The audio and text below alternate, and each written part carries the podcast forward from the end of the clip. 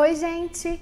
Há pouco mais de um ano eu fiz um vídeo com algumas diferenças entre brasileiros e americanos e o vídeo gerou um pouco de polêmica, mas eu acho que não foi pelo conteúdo do vídeo, mas sim porque muita gente achou que eu era uma americana criticando os brasileiros, né? Porque eu fiz o vídeo em inglês.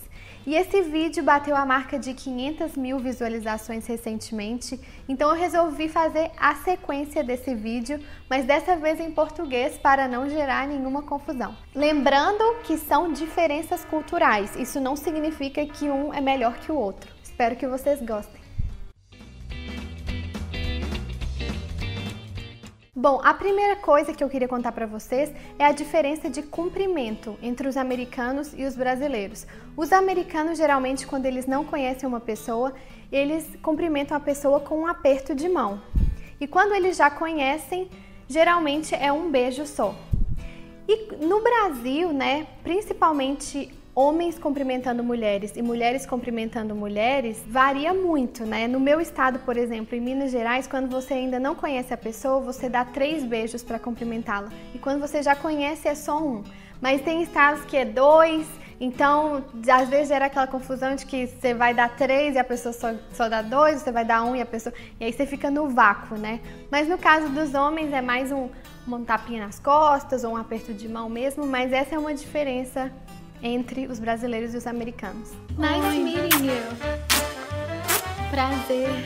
A outra diferença é a distância que as pessoas mantêm quando estão conversando. Nos Estados Unidos existe uma regra não escrita, né? É uma regra assim que todo mundo segue, mas não está escrita em nenhum lugar que tem que ser assim, mas que você deve manter um braço de distância entre você e a pessoa com quem você está falando. Já no Brasil não, no Brasil a gente fala muito perto, né? A gente quase chega assim a beijar a pessoa com quem a gente está falando. Oi, tudo bom? Como é que você tá? Tudo bem? Oh, tudo jóia comigo também.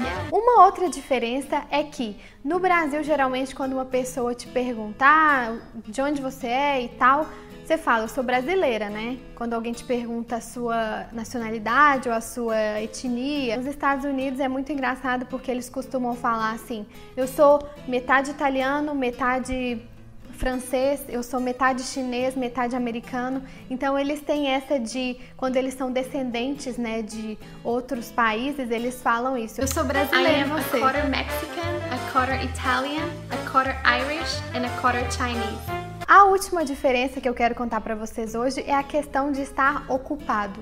No Brasil, eu acho que as pessoas ainda é, dão valor para o ócio, né? Então você vê que as pessoas não estão o tempo inteiro ocupadas e não falam que estão o tempo inteiro ocupadas. Algumas cidades, como São Paulo, eu acho que esse, essa coisa da de estar tá ocupado já já está dominando, né? Infelizmente, mas nos Estados Unidos todo mundo está ocupado o tempo inteiro, ou está ocupado, ou fala que está ocupado, ou quer estar ocupado. Eu acho que aqui tem essa questão de que estar ocupado é uma coisa muito boa.